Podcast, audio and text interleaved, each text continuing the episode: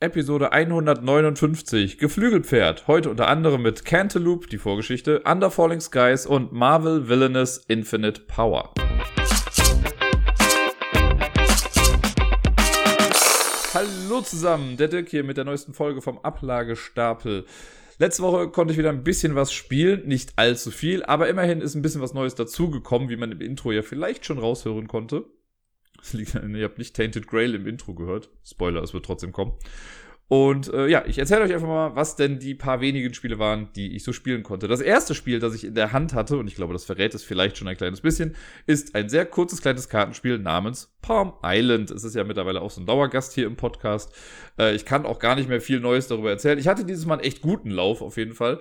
Ich habe die äh, wirklich die Karten analysiert nach dem ersten Lauf und geguckt, wie ich was upgraden müsste. Ich bin dann auf 32 Punkte gekommen, was ein, finde ich, ganz okayes Ergebnis ist, wenn man ohne Bonuskarten oder sowas spielt. Ich weiß noch, die, das erste Feed, das man, oder Feature, das man freischalten kann, kriegt man, glaube ich, mit 30 Punkten. Also da war ich so ein kleines bisschen drüber.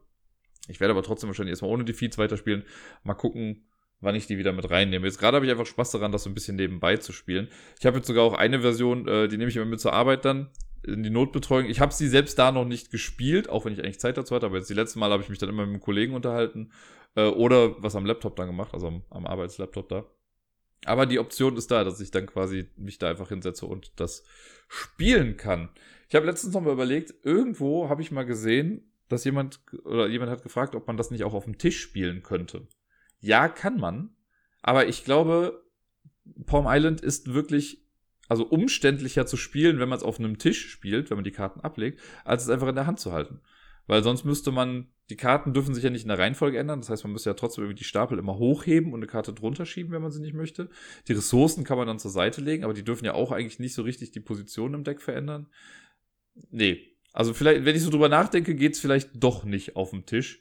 Weil das würde das Deck einfach zu sehr auseinanderfleddern. Spielt's in der Hand. Ich freue mich ja immer sehr darüber, wenn ich Post bekomme, die jetzt nicht gerade irgendeine Rechnung ist oder sonst irgendwie was. Und äh, noch mehr freue ich mich, wenn das mit irgendwas äh, Spielerischem zu tun hat. Und letzte Woche, ich weiß gar nicht mehr an welchem Tag es war, Dienstag oder Mittwoch oder so, habe ich äh, Post vom lieben Helmut bekommen, ganz unverhofft. Der hat nichts angekündigt oder so vorher. Und da drin war ein Spiel. Und zwar eine Print-and-Play-Variante, Version von Cantaloupe. Ein Spiel, das eigentlich erst, glaube ich, dieses Jahr äh, als Vollversion erscheint, aber man kann so eine Art äh, Prolog des Ganzen schon vorab spielen. Man kann sich das alles ausdrucken. Und Helmut hat sich die Mühe gemacht und hat wirklich alles ausgedruckt, zusammengeklebt äh, und zusammengepackt, was zusammenpacken, äh, zusammenzupacken ist. Und hat das selber dann gespielt ich glaube, seine Schwester hat es dann auch nochmal irgendwie und dann ist es zu mir gekommen. Und ich habe mich da voll drüber gefreut und habe es dann auch direkt an diesem Tag schon gespielt. Das äh, war nämlich ganz gut, weil ich hatte äh, die Miepel gerade hier und sie lag dann aber im Bett und dann dachte ich mir so, ach komm, dann, ne, wenn sie gerade schläft, kann ich ja gerade was spielen. Und dann habe ich das einfach so vor mich hingespielt. Dann ist sie währenddessen zwar wach geworden.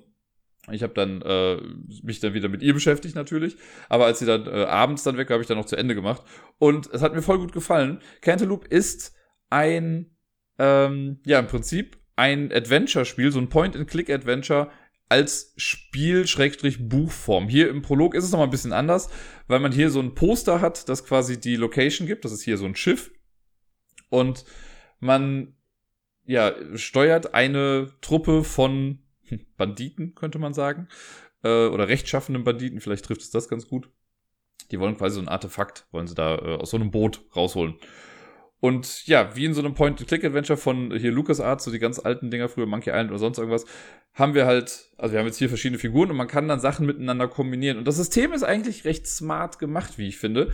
Und zwar auf dem Poster jetzt hier zumindest, ich denke mal, das wird aber in dem Buch dann ja genauso sein. Man hat dieses Schiff und da sind verschiedene Stellen markiert. Das sind so weiße Pfeile, sage ich mal, die jetzt auf bestimmte Stellen zeigen, mal auf eine Person, mal auf einen Ort oder so. Und dann führen diese Pfeile zu einer Box, in der untereinander, äh, ich sag mal, Codes stehen. Also immer eine, ein Buchstabe mit einer Zahl, so ist wie A4, F5, M6 und ein Pfeil. Und bei den, ähm, bei den Pfeilen in diesen Boxen auf dem Poster, die zeigen immer nach rechts. Kommen wir gleich nochmal zu. Auf jeden Fall weiß man da schon okay, das sind die Sachen, mit denen ich interagieren kann. Das ist quasi so, als würde ich das jetzt auf dem Computer haben und ich würde mit der Maus drüber gehen über irgendwas. Da sieht man ja auch meistens, womit man irgendwie interagieren kann. Dann gibt es einen äh, Inventar-Kartenstapel und ganz zu Beginn wird einem schon gesagt, nimm dir Karte 24, das bist du, das ist Hook. Hook ist der Anführer dieser, dieser Gang, die man da steuert. Und dann gibt es auch irgendwie so einen Sniper, den man hat, einen Hacker und einen anderen Typen, einen Undercover-Typen, sag ich mal, der doch damit äh, auf diesem Boot gerade drauf ist. Und die Items oder diese Karten, die man hat, haben in der Regel, wenn das Gegenstände oder Menschen sind, haben die auch Codes an den Seiten, entweder links oder rechts. Also auch vier Sachen untereinander, ne, irgendwelche Buchstabenkonstellationen und wenn diese Buchstaben auf der linken Seite sind, dann haben sie halt einen Pfeil, der nach links aus der Karte rauszeigt und rechts auf der Karte haben sie halt Sachen, die rechts aus der Karte rauszeigen. Und damit kann man dann Kombinationen schaffen. Das heißt, wenn ich jetzt zum Beispiel Hook nehme, ne, der Protagonist, und ich möchte, dass der eine Tür öffnet, dann halte ich die Hook-Karte an die Codebox von der Tür dran, so dass äh, quasi das linke Ende der Karte mit dem Poster dann so übereinstimmt. Und dann zeigt der Pfeil auf dem Poster auf einen Code auf der Karte und der Pfeil auf der Karte zeigt auf einen Code auf dem Poster. Versteht ihr das? Also die sind nie auf der gleichen Stelle, diese Pfeile, weil man die, man muss nicht die Pfeile ähm, aneinander halten, sondern einfach die Boxen gleich ausrichten und dann hat man, wird es nie vorkommen, dass die Pfeile irgendwie aufeinander zeigen, wenn man es richtig macht. Und aus diesen zwei Code-Teilen sucht man sich dann den Richter, also den liest man dann ab, wenn dann jetzt zum Beispiel auf dem Poster A0 steht und auf der Karte steht dann F6, dann hat man den Code A0F6. Und es gibt jetzt hier äh, quasi auch so ein kleines Büchlein, da sind die ganzen Codes aufgelistet, ganz viele, da muss man sich den richtigen Code dann raussuchen. Das ist alles alphabetisch sortiert, also jetzt kein Hexenwerk. Und dann steht da, was passiert. Wenn man was Richtiges miteinander kombiniert hat, steht dann so, ja, genau, Hook kann diese Tür aufmachen, nimm dir Item so und so, das holt er dann aus dem Schrank raus. Oder da steht sowas wie, äh, ja, nee, das hat nicht funktioniert. Ne, also man kriegt schon irgendwie immer so eine Art Feedback. Entweder gibt es den Code nicht, dann ist es halt was absolut Falsches gewesen. Oder man kriegt auch wirklich gesagt, dass es was Falsches ist. Oder, noch eine Option, man bekommt gesagt, checke, ob du folgenden Status hast. Wenn ja, lies da weiter. Wenn nicht, schade. Status, ja. Oben auf dem Poster sind so sechs kleine Markierungen, A1 bis A6. Und das gibt quasi so ein bisschen den Story-Fortschritt an. Das heißt, ich muss, wie in einem Point-and-Click-Adventure, wenn ich, äh, ach, keine Ahnung, angenommen, ich möchte eine Tür aufmachen, dann, wenn ich da zuerst hingehe, sagt er mir halt, ja, nee, geht nicht auf. Da steht eine Wache vor der Tür zum Beispiel. So, und da muss ich die Wache irgendwie loswerden. Und wenn ich es dann im Spiel schaffe, die Wache loszuwerden, dann steht da, okay, markiere jetzt A1. Und wenn ich dann zur Tür gehe, könnte da, hätte halt sein können, dass da steht, äh, hast du A1 schon markiert? Wenn ja, prima, die Tür ist jetzt auf, die Wache ist weg. Wenn nicht, da steht eine Wache. So, ne, versteht ihr das in etwa? Und das wird so durch diese ganze Sache dann durchgezogen. Und man kann halt nicht nur Hook benutzen, sondern man muss auch manchmal mit anderen Personen was Bestimmtes machen. Man hat ja diesen Hacker, der quasi sich die Sicherheitskameras angucken kann. Man hat so einen Sniper, der bestimmte Leute außer Gefecht setzen kann. Und äh, was auch ganz nett ist, manchmal, wenn sowas kommt wie, okay, da ist eine verschlossene Tür, dann versucht man die irgendwie aufzuwachen mit dem Charakter und dann kriegt man einen Gegenstand aus diesem Inventarstapel und das ist dann quasi ein Mini-Overlay für das Poster. Dann sieht man zum Beispiel in einem Fall, gut, ich äh, denke mir das jetzt auch nochmal aus, aber angenommen, du hast eine Tür auf und dahinter sind Toiletten. Das siehst du vorher nicht auf dem Poster, aber jetzt dadurch, dass du die Tür aufgemacht hast, weißt du, was hinter dieser Tür ist. Und dann darfst du aus dem Kartenstapel eine bestimmte Karte ziehen. Steht dann, sind immer nummeriert, das steht dann da. Und dann steht, lege diese Karte passend auf das Poster. Und dann siehst du halt auf einmal, dass sich die Tür geöffnet hat und du kannst dahinter gucken. Dann siehst du halt die Toiletten und musst die passend auf dieses Poster oder später auf das Buch oder was auch immer dann legen, sodass du ein kleines Overlay hast, was dir nochmal mehr Optionen gibt. Dann hast du da halt auch eventuell nochmal so eine Box drauf, mit der du dann Sachen kombinieren kannst. Das kann auch sein, dass es dann später wieder weggeht, ne? Wenn du dann die wichtige Sache aus dem Klo geholt hast, was auch immer das sein sollte, äh, kann es ja sein, dass du da gar nicht mehr rein musst, dann soll die Karte aus dem Spiel genommen werden. Und so rätselt man sich dann dadurch. Für so einen, ich sag's mal für mich, kostenlosen Prolog hat es mir echt viel Spaß gemacht. Das hat mir wirklich Lust gemacht auf äh, das, was da noch kommt. Ich hatte es ja vorher schon so ein bisschen mal auf dem Schirm, habe aber jetzt auch schon ein paar Wochen nicht mehr drüber nachgedacht. Also ich habe es irgendwann mal gesehen, dachte mir so, ha, klingt ja ganz gut. Und wie Helmut auch richtig dann später nochmal meinte, das ist halt so ähnlich wie diese ganzen Spiele-Comics, die ich ja ganz nett finde. Hat ja auch so ein bisschen Point-and-Click-Adventure-Sachen. Hier ist es halt wirklich ganz klar daran angelehnt. Hat auch das möchte ich dazu sagen, natürlich auch so ein bisschen die Schwächen von sowas. Ähm, und zwar, es kann jetzt auch einfach nur daran liegen, dass ich jetzt ein bisschen Abstand dann hatte zwischen meiner Session, also dass ich ja erst gespielt habe, dann mich mit dem Meeple beschäftigt habe und dann später weitergespielt habe. Aber man kommt natürlich oft in so Situationen wie, okay, ich komme gerade in der Geschichte irgendwie nicht weiter, also kombiniere ich einfach wild alles durch. Man kriegt ja auch keinen Abzug irgendwie, wenn man jetzt tausend Sachen falsch kombiniert, kannst ja alles durchprobieren. Man könnte theoretisch wahrscheinlich das so einbauen, dass man dann verliert und aber von vorne anfangen muss. Das gibt es jetzt hier in der Vorgeschichte nicht. Aber ich habe dann wirklich, okay, ne, ich wusste nicht mal, was ich machen sollte und habe dann alles mit Hook bin ich abgegangen. Okay, nee, das führt irgendwie nicht weiter. Okay, alles mit dem Hacker. Nee, klappt auch nicht. Gut, dann kann man sich Items nehmen, die man findet. Ne? Ich hatte später hatte ich dann einen Eimer Wasser oder so. Okay, wo kann ich den dranhängen? Nee, das klappt auch nicht. Dann ist ja die ganze Zeit tempting so ein Auto auf diesem Schiff. Ist okay, alles mit diesem Auto versucht. Das hat auch nicht geklappt. Und irgendwann, irgendwann hatte ich dann die richtige Kombination äh, die dann die Story ein kleines bisschen weitergeführt hat. Und dann ging es auch ganz gut weiter. Aber das hat man ja oft in so Adventures, dass du dann auf einmal anfängst, irgendwelche Items miteinander zu kombinieren. Das kann man übrigens auch machen. Man kann auch, man muss nicht alles mit dem Poster kombinieren, sondern du kannst auch zwei Personen miteinander interagieren lassen und dann liest du auf einmal den Dialog zwischen den beiden. Das ist auch ganz nett. Oder du lässt halt eine Person mit einem Gegenstand interagieren, die du gefunden hast. Da gibt's dann immer die Regel, dass die Karte mit der kleineren Zahl, ich meine, links sein muss und die Karte mit der größeren Zahl muss dann rechts sein und so ergibt sich dann der Code ist ein sehr cleveres System, finde ich. Also, das haben die schon gut gelöst, dass es halt nicht so offensichtlich ist, was irgendwie wo liegt. Äh, wie gesagt, die normalen Schwierigkeiten bei sowas, dass man vielleicht mal hängen bleibt und dann einfach wild probiert und das Ganze irgendwie brute forced. Das äh, ist natürlich gegeben. Ich erinnere mich auch noch dran, hier diese Adventure Games von Cosmos. Da hatte ich das ja auch in dem Verlies, dass ich irgendwann, da hatten wir keine Ahnung, einen Schinken und wir sind einfach nicht mehr weitergekommen, wussten nicht, wo es lang geht. Da habe ich irgendwann gesagt, okay, kombiniere den scheiß Schinken jetzt mit dem Fenster und guck, was passiert. Passierte natürlich nichts. Aber so in die Richtung geht das dann manchmal. Äh, ich mag den Grafikstil davon, der ist halt sehr comiclastig. Ich finde die Geschichte eigentlich sehr cool. Die erinnert mich, also ich sag mal, wer hm, Italian Job gesehen hat oder äh, das Vermächtnis der Tempelritter, der wird mit dieser Vorgeschichte relativ vertraut sein. Äh, aber macht auf jeden Fall Bock auf mehr. Und ich bin da mal gespannt, was da so alles kommt in dieser Cantaloupe-Reihe. Äh, Nochmal vielen lieben Dank an Helmut. Das hat mir sehr viel Spaß gemacht. Das ist natürlich jetzt nur der Ersteindruck von dem Prequel zu der ganzen Sache. Mal gucken, was da noch so für Tricks kommen im Laufe der wahren Geschichte. Äh, aber ich habe auf jeden Fall Bock und kann es äh, jedem empfehlen, der auf so Point-and-Click-Sachen steht. Weiter geht's mit einem Solo-Spiel. Gut, ich hatte Palm Island schon, das war auch ein Solo-Spiel und Cantaloupe war auch ein Solo-Spiel. Aber Under Falling Skies habe ich jetzt bestimmt schon zwei, drei Wochen nicht mehr im Podcast gehabt. Aber ich habe es jetzt nochmal gespielt die Woche und habe derbe verloren. Es war echt nicht spaßig. Ich habe mir nämlich jetzt mal gedacht, ich will ja wirklich immer noch die Kampagne spielen und dachte mir, dafür muss ich jetzt ins Hardcore-Trainingslager und ich habe, ich glaube, was war es, New York City versucht zu verteidigen auf dem schwierigsten Schwierigkeitsgrad, also Bedrohungsstufe 4, alle diese Himmelsplättchen auf die andere Seite gedreht. Ich glaube, ich habe noch nie ein Spiel so schnell verloren. Das war, das war schon fast nicht mehr witzig. Also, nee, das hat nicht geklappt. Also man hat diese wunderbare Fähigkeit mit New York, dass man zu Beginn des, bevor man würfelt, jede Runde, darf man einen weißen Würfel auf die 6 schon mal drehen. Ist eigentlich nicht schlecht, weil ein hoher Wurf heißt ja auch, ne, kannst viel machen. Gut, dann kommen die Raumschiffe auch schneller runter und so, es hat beides so sein Für und Wider.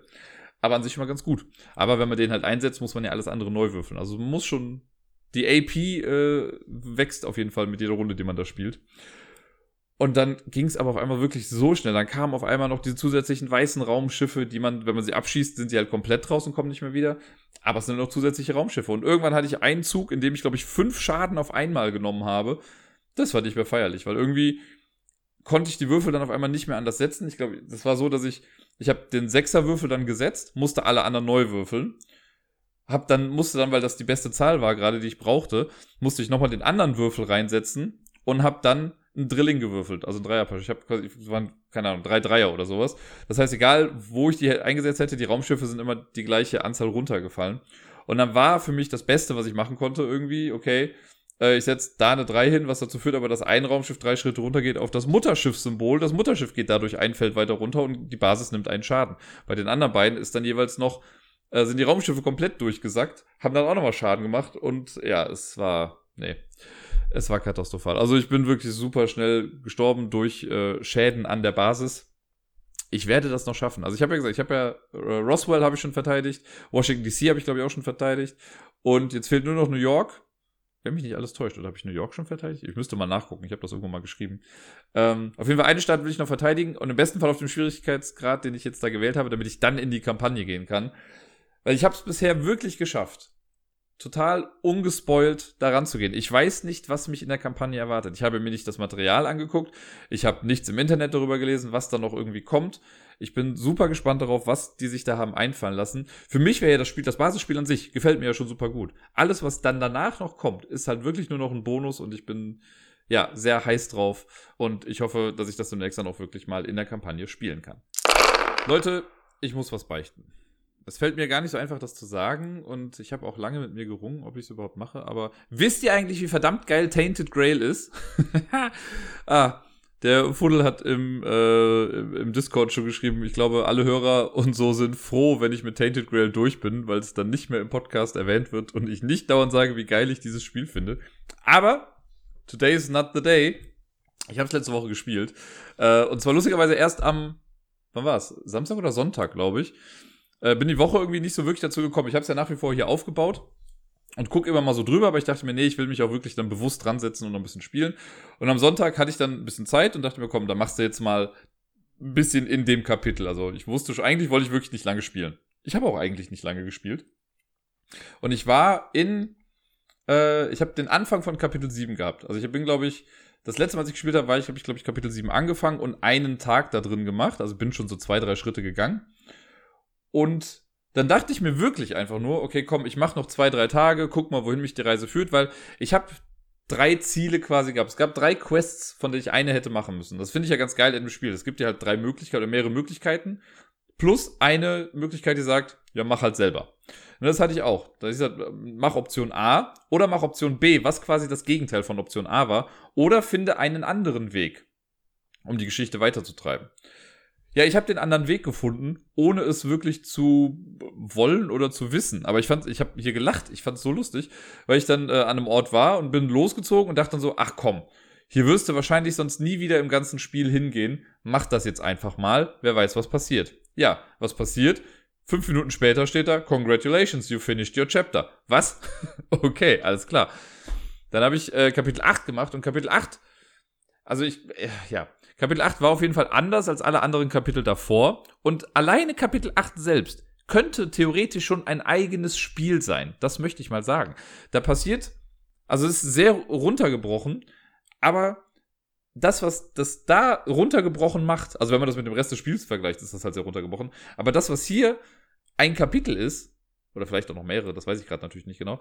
Aber was der ein Kapitel ist, das reicht für ein ganz eigenes Spielgefühl schon wieder. Und das hat mir so viel Spaß gemacht. Das war zwar eine Würfelorgie ohnegleichen, aber ich fand's richtig cool. Ich fand's sehr immersiv. Es hat mich noch mehr in die Story gepackt. Äh, und es ist sehr bezeichnend, weil es ist ja, das war ja dann jetzt Kapitel 8, damit bin ich jetzt durch und jetzt habe ich quasi die Hälfte geschafft. Und das war wirklich so ein, im wahrsten Sinne des Wortes, sag ich mal, ein Turning Point in der Geschichte. Ein supergeiler, äh, kein Cliffhanger, aber es hat sich super zugespitzt. Es ist was krasses passiert. Ich konnte nochmal eine sehr wichtige Entscheidung treffen in diesem Spiel, die sich, glaube ich, jetzt äh, auf die Zukunft auch sehr auswirken wird. Ich bin mal sehr gespannt. Ja, und jetzt jetzt, also quasi Bergfest hatte ich jetzt, jetzt geht's weiter. Ich habe da noch Kapitel 9 aufgebaut und so. Ich weiß jetzt, wie Kapitel 9 weitergeht. Aber das fand ich halt so witzig. Aus, ja, ich mach mal eben zwei, drei Tage in Kapitel 7 ist, ja, ich baue mal Kapitel 9 auf. Und das alles wirklich nur in circa, weiß ich nicht, einer Stunde, wenn's hochkommt. Also ich habe nicht sehr lange gespielt äh, und habe dann das abgeschlossen, weil Kapitel 7 einfach wirklich im Prinzip absurd schnell war. Ich, war, ich kann verstehen, was sie da gemacht haben weil ich glaube, das Spiel spielt halt ja auch mal so ein bisschen damit, mit so Erwartungen und lockt einen auch so ein bisschen. Also ja, keine Ahnung, soll ich sagen, da ist ein total gruseliges Haus. Du könntest reingehen, aber dann musst du würfeln und das kostet dich zwei Aktionen. So, und dann kann es halt sein, okay, wenn du dich dann draußen reingehst, dann steht da drin so, ja, ist ein leeres Haus, da steht nichts, hast Pech gehabt. Manchmal ist dann aber auch sowas wie, ja, das ist ein total gruseliges Haus. Möchtest du reingehen für zwei Aktionen? Dann gehst du rein und auf einmal sagst du, ja, du bist der neue König von Schottland. Oder irgendwie sowas, ne? Du kriegst irgendwelche, irgendwelche überpowerten Items und das ist total cool. Und äh, ich will nicht sagen, dass das genauso war an der Stelle, aber es wird sehr mit den Erwartungen gespielt. Und wenn man bestimmte Sachen, wenn man zu vorsichtig ist, hätte, also wäre ich zu vorsichtig gewesen, hätte ich das nicht geschafft, was ich da gemacht hätte. Und äh, ja, jetzt bin ich auf jeden Fall an dieser komischen Stelle. Das wird sehr spannend. Ich bin sehr, sehr begeistert gerade und ja, ich glaube, ich muss mich jetzt schon bremsen, weil sonst fange ich noch mehr an, über Tainted Grail zu zählen. Es ist ein tolles Spiel. Äh, wir hören uns nächste Woche wieder mit äh, dem nächsten Teil der Geschichte.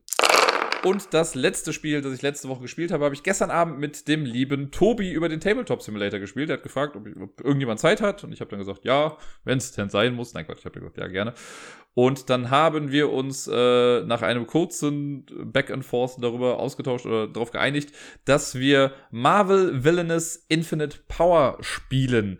Das ist, äh, wer das noch nicht ganz mitbekommen hat, die Marvel-Edition von Disneys Villainous. Es gibt ja mittlerweile von sehr vielen Spielen eine Marvel-Edition. Ich warte ja nur noch darauf, dass es Marvel Schach oder Marvel Carcassonne vielleicht auch einfach gibt. Irgendwas, wo es so gar keinen Sinn ergibt. Splendor haben wir jetzt ja schon. Naja, Marvel Villainous hat sich aber doch ganz angeboten. Für die, die Disneys Villainous nicht kennen, das ist ein Spiel, das bei Ravensburger, glaube ich, erschienen ist, wenn mich nicht alles täuscht. Und das ist ein Spiel, bei dem man die quasi Kontrolle über die Bösewichte der Disney-Landschaft gewinnt. Also man spielt nicht die Helden, sondern man spielt mal die Bösen und man versucht die bösen Plots durchzusetzen. Also man kann dann quasi, äh, ja, wer ist denn das? Ursula spielen oder Maleficent oder wie sie alle heißen. Mir fehlt übrigens immer noch die Erweiterung in der Hades drin. Also ich will unbedingt Hades spielen können in diesem Spiel. Ich mag's ja. Aber es gibt eine ganze Menge Leute, die auch berechtigterweise sagen, dass das halt ein sehr, also eine Art sehr solitäres Spiel ist. Ne? Jeder macht so eigentlich sein Ding vor sich, hat dann aber obendrauf einen großen Take-That-Faktor. Also man kann andere sehr, sehr krass ärgern. Und äh, ein bisschen Randomness kommt halt auch noch mit rein, weil es immer darauf ankommt, wie man Karten zieht. Jetzt wurde das Ganze ins Marvel-Universum übertragen. Was ja irgendwie sinnvoll ist, weil es gibt ja eine ganze Menge Marvel-Bösewichte. Und ne, hier kann man halt dann Marvel-Bösewichte spielen, was jeder bestimmt schon mal ganz gerne irgendwie machen wollen würde. Zumal auch Thanos dabei ist, der Typ mit den äh, Infinity Stones. Und äh, insgesamt, ich weiß gar nicht mehr, wer genau alles dabei war. Also wir hatten gestern, Tobi war Hela, die aus Thor, ne, die quasi Halbschwester oder so von Thor. Je nach Comic-Ausgabe zumindest. Äh, ich habe den Taskmaster gespielt, der demnächst im nächsten Black Widow-Film hier äh, wichtig wird. Dann gibt's äh, Thanos, es gibt den Killmonger und es gibt noch jemanden, der mir gerade absolut nicht einfallen möchte. Ich versuche einfach mal, während ich über das Spiel spreche, nochmal herauszufinden, wer das denn eigentlich war, weil es sind fünf Stück, wenn mich nicht alles täuscht. Äh, ich muss jetzt fürs Multitasking Deluxe jetzt gerade. Naja, auf jeden Fall ist das Spiel eigentlich so ähnlich oder fast genauso wie das, äh, das Disney-Spiel. Also vom Aufbau her.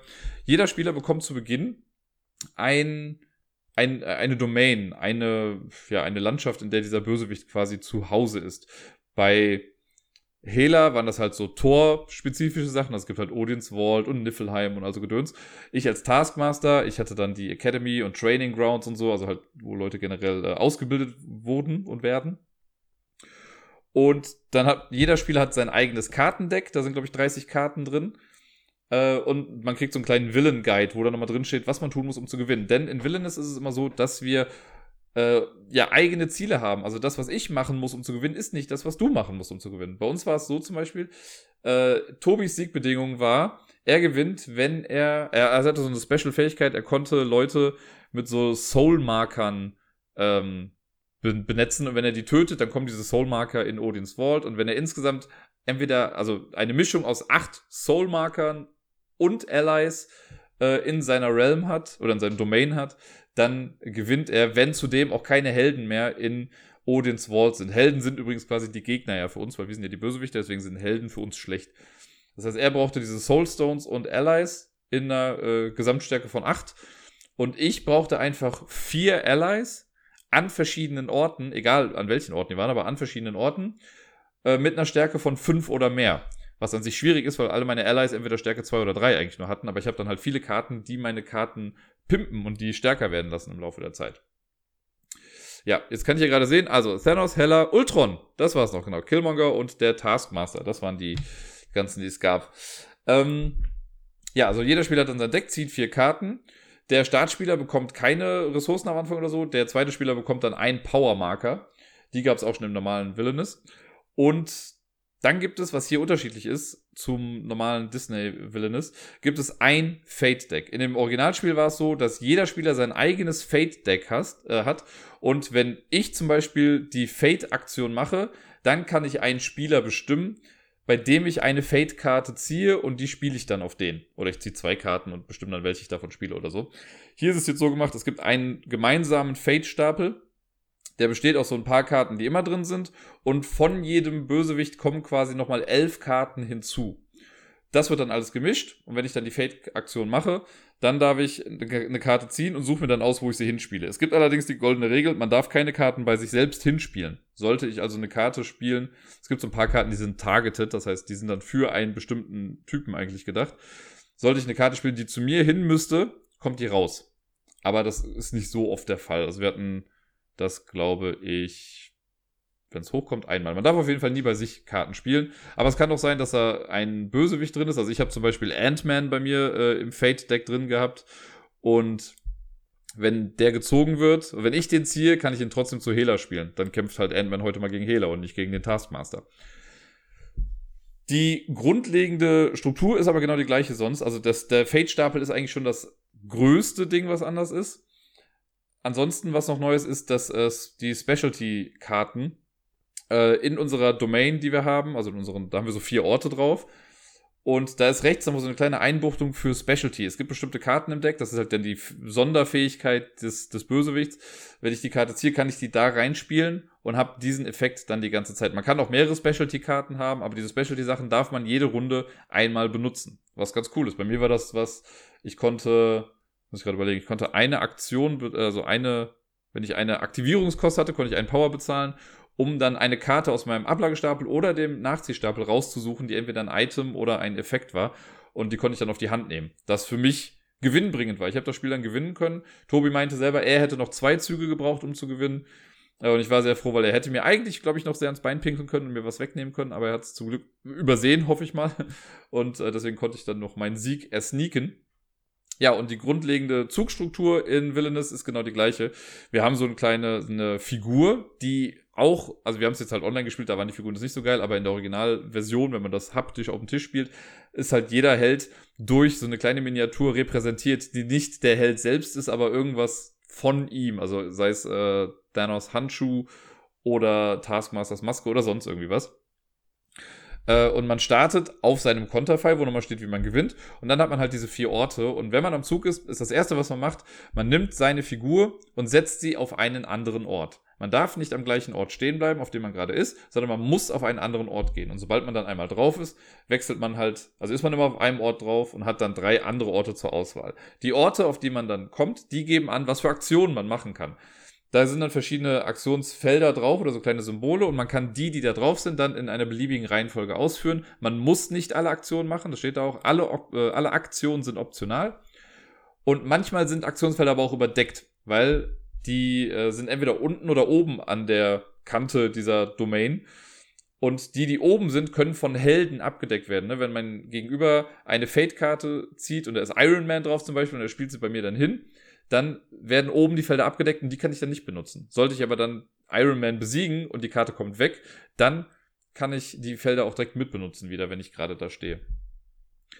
Äh, die Aktionstypen, die es so gibt, sind eigentlich auch sehr straightforward. Also es ist wirklich, das ist kein kompliziertes Spiel. Es ist, man wird sehr an die Hand genommen und kann trotzdem noch viel machen. Also ich bin ja auch großer Freund davon. Ne? Ich habe ja eben gesagt, viele finden das nicht so geil. Mir gefällt es sehr gut. Ähm, ich habe eine Einschränkung dazu, da komme ich jetzt gleich nochmal drauf zurück. Die Aktionen sind aber sowas wie, okay, bekommen mehr Power, dann kriegt man halt diese Währung, sage ich mal, im Spiel, die kann man dann sammeln. Da gibt es dann äh, entweder eine 1, 2 oder 3, die dann da drauf steht. Oder vielleicht auch mal mehr. Dann gibt es ein Symbol für Spielen eine Karte aus. Dann darf man eine Karte ausspielen. Es gibt eine Discard-Aktion, das heißt, ich darf eine beliebige Anzahl an Karten weglegen und äh, ziehe dann am Ende meines Zuges immer auf vier Karten auf. Wenn ich mehr als vier Karten auf der Hand habe, ziehe ich halt gar nichts. Oder wenn ich auch genau vier Karten habe, ziehe ich nichts nach. Dann gibt es die Aktion Activate. Manche Karten, die man bei sich liegen hat, haben halt so ein äh, Aktivierungssymbol und die Karten kann man dann aktivieren dadurch. Dann gibt es Vanquish, das ist quasi die Kampfaktion, äh, um zu kämpfen. Ganz grob, das ist so eine, ja, eine Eye for an Eye Geschichte. Das heißt, wenn ich Iron Man irgendwo habe an einem Ort, muss ich am gleichen Ort Allies haben, also Verbündete, die den Kampfwert von Iron Man treffen oder übertreffen. Und wenn ich aber kämpfe, gehen in der Regel alle Allies und der Held dann raus. Das heißt, die, ja, ähm, negieren sich gegenseitig. Was beim Taskmaster ja theoretisch ein bisschen schwierig ist, weil ich brauche die Allies, um zu gewinnen. Deswegen hat der Taskmaster aber halt auch, oder Taskmaster, Entschuldigung, der hat ähm, ein paar Karten oder mehrere Karten im Deck, die halt verhindern, dass ein Ally dann rausgeht, wenn er gekämpft hat. Fand ich sehr cool. Das ist auf jeden Fall das Vanquish-Ding. Und dann gibt es noch die Fate-Aktion. Das ist so eine Wolke mit einem Blitz drin. Und wenn man da drauf geht, dann zieht man eben eine Karte vom Fate-Deck und legt sie dann in der Regel zum Gegner irgendwo an, der muss dann damit rumhantieren. Es gibt allerdings, das ist hier auch wieder ein bisschen anders, es gibt Events, die rauskommen können. Und da gibt es entweder Global Events oder es gibt Targeted Events. Global Events, die werden, also wir hatten einen draußen, der äh, Heli Carrier von den äh, von Shield, der war dann da. Der kommt dann raus und der ist per se für uns halt schlecht. Das hat für uns dann, also diese, diese Global Events haben dann immer eine Einschränkung für die Spieler, mit der man am Ende des Zuges irgendwie klarkommen muss. Bei uns war das, man darf nur noch auf drei Karten aufziehen und nicht auf vier Karten am Ende. Man kann diesen Carrier dann loswerden, indem man Allies dahin schickt. Also, es gibt noch die Relocate Action, das habe ich gesagt. Damit kann man Karten von A nach B auch verschieben. Weil wenn man Allies an einen Ort spielt, dann sind die erstmal da, aber man kann sie dann später noch versetzen. Man kann sie dann eben auch zu einem Event hinsetzen. Und bei uns wäre es jetzt so gewesen, wenn dort eine Gesamtstärke von sechs gewesen wäre, wäre dieser Event automatisch weg gewesen. Man muss da nicht extra nochmal kämpfen oder so und das kann auch gemischt sein. Das heißt, ich hätte einen, äh, einen Ally mit Stärke 3 hinschicken können und Tobi auch, dann hätten wir 6 gehabt. Dann wäre der äh, Helicarrier weg gewesen und es gibt dann so einen Reward. Jeder, der dann daran teilgenommen hat, ähm, oder da geholfen hat, das wegzubekommen, der bekommt dann eben diesen Reward, was in unserem Fall gewesen wäre, ziehe drei Karten. Äh, wir haben aber die ganze Zeit diesen Helicarrier im Spiel gelassen und keiner hat sich wirklich drum gekümmert. Hat auch so funktioniert.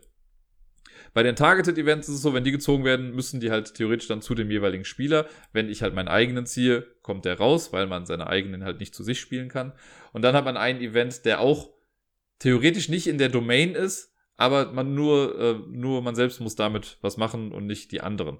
Damit kann man theoretisch auch nochmal jemanden ärgern, aber das hatten wir soweit doch wir hatten glaube ich, ein Targeted-Event, den hat Tobi getroffen. Meiner ist zum Glück nicht aufgekommen, was natürlich dann auch wieder zeigt, ja, es ist halt auch so ein bisschen Glückssache, was dann wie irgendwo rauskommt. Ja, wenn man dann seine Aktion gemacht hat, die alle auf dem Board da stehen, dann zieht man die Karten nach, wenn man Karten nachziehen darf, und dann ist der nächste dran. Und das macht man so lange nacheinander, bis dann ein Spieler sein Ziel erreicht hat man kann das Ganze theoretisch, glaube ich, mit fünf Leuten spielen. Jeder kann halt einen Helden haben und dann wird alles zusammengemischt und äh, let's go. Bei Disney's Villainous war das auch schon so. Ich habe das ein paar Mal zu zweit gespielt, einmal zu dritt. Und das eine Mal, wo wir es zu dritt gespielt haben, äh, das habe ich, glaube ich, mit Gerda und Matthias gespielt, da hat man schon gemerkt, dass es ein bisschen länger auch dauert. Deswegen ist mein großer Disclaimer, ich sage ja immer, ich mag das. Ich glaube, ich würde es aber nicht mit vier oder mehr Leuten spielen wollen. Drei ist wirklich das Maximum weil es eben dann doch wenig Interaktion an sich gibt. Klar, man kann sich ein bisschen ärgern, aber wenn ich meinen Zug gemacht habe, kann ich eigentlich auch nichts anderes mehr machen, bis ich wieder am Zug bin. Ich hatte jetzt noch, also theoretisch hätte ich mit dem Taskmaster eine Karte noch gehabt, weil der hat ja äh, Foto, wie heißt das? Photographic Reflexes. Das heißt, der muss eine Sache nur einmal sehen und ähm, Nee, fotografisches Muskelgedächtnis, irgendwie sowas hieß das, ich weiß nicht mehr genau. Aber der, wenn der halt irgendwas sieht, kann der das automatisch direkt nachmachen. Der weiß genau, was er dann tun muss. Und äh, so eine ähnliche Karte habe ich dann auch. Wenn ich die draußen gehabt hätte, könnte ich, sobald ein anderer Spieler einen Effekt spielt, könnte ich mir die Karte klauen und könnte den Effekt selber halt irgendwann einmal nutzen. Das heißt, da hätte ich dann noch ein bisschen was interagieren können, aber sonst hat man jetzt nicht allzu viel Interaktion. Tobi hatte so ein paar Karten, wo er diese Soul-Marker, die er brauchte, ähm, die konnte er auch auf meine Heroes legen. Was aber hin und wieder vorkommt, es kann sein, dass man mal Allies zu einem anderen Bösewicht in die Domain legt. Das wäre, glaube ich, bei uns einmal möglich gewesen. Aber doch, ich habe es am Ende sogar gemacht, um zu gewinnen. Sowas nämlich. Ähm, aber das hat jetzt, dann haben die nämlich den gleichen Effekt wie so ein Held. Das heißt, die blocken dann auch Symbole und dann muss der Bösewicht dann erstmal gegen den Ally von mir kämpfen, damit er dann wieder seine Symbole nutzen kann. Ähm, das war jetzt dann nicht mehr so ganz relevant, weil ich mit diesem Move dann gewonnen hatte. Aber ja, das ist im Prinzip äh, was habe ich gesagt? Marvel Villainous Infinite Power. Wir haben jetzt so zwei der Helden gehabt. Wir wollen gerne nochmal die anderen jetzt auch spielen, weil alleine da hat sich jetzt schon gezeigt, dass die sich sehr unterschiedlich spielen. Ne, ich hatte halt immer die Allies draußen und habe versucht, sie da zu behalten und sie immer stärker zu machen, sie zu trainieren quasi, damit sie dann standhalten können. Äh, bei Tobi war es eher so ein, okay, einfach nur alle Helden killen und dieses Soul-Marker bekommen, so gut es geht. Ich weiß nicht, was bei den anderen ist. Ich weiß, ich habe schon gesehen, Thanos hat noch irgendwelche Sonderregeln, weil er die Infinity Stones hat und kann, glaube ich, dann noch den Gauntlet irgendwie forgen. Äh, was bei den anderen die Ziele sind, kann ich jetzt gerade nicht genau sagen. Aber bei Disneys Villainous war es ja auch schon so, dass die sich wirklich alle anders angefühlt haben. Also alle Ziele, die man so erreichen musste mit den verschiedenen Bösewichten, die haben sich auch wirklich unique angefühlt. Und das finde ich halt sehr cool. Das mag ich sehr gerne, wenn das im Endeffekt dann doch auch balanced ist, auch wenn man Anfang das Gefühl, also ich hatte zum Beispiel anfangs das Gefühl, dass es Tobi ein bisschen einfacher hat mit seinem Ziel weil er ein bisschen flexibler war. Bei mir war es halt straightforward, habe vier Leute draußen mit einer Stärke von fünf oder mehr äh, an verschiedenen Orten. Und bei Tobi war es zwar, hab eine Stärke von acht, also quasi doppelt so viel, aber er konnte das halt aufteilen auf Allies und diese Soul Marker. Und manchmal war es halt auch so, wenn er einen Hero bei mir mit einem Soulmarker hatte und ich habe diesen Helden weggenommen gemacht, hat er halt den Soulmarker bekommen. Also ich habe ihm quasi sonst auch in die Karten gespielt. Und deswegen dachte ich eigentlich, er hätte die besseren Karten. Aber durch einen glücklichen Zufall, ich habe dann wirklich auch einmal genau eine Karte gezogen, die mir dann den Sieg noch ermöglicht hat, äh, konnte ich es dann noch schaffen. Mir hat's gefallen, ich find's gut. Ich finde, das Thema passt sehr, sehr gut zu Marvel. Das ist eine schöne Umsetzung. Ich bin schon gespannt darauf, wenn wir es das nächste Mal spielen. Dann werde ich euch nochmal berichten, wie sich die anderen Bösewichte so anfühlen, wenn man sie spielt.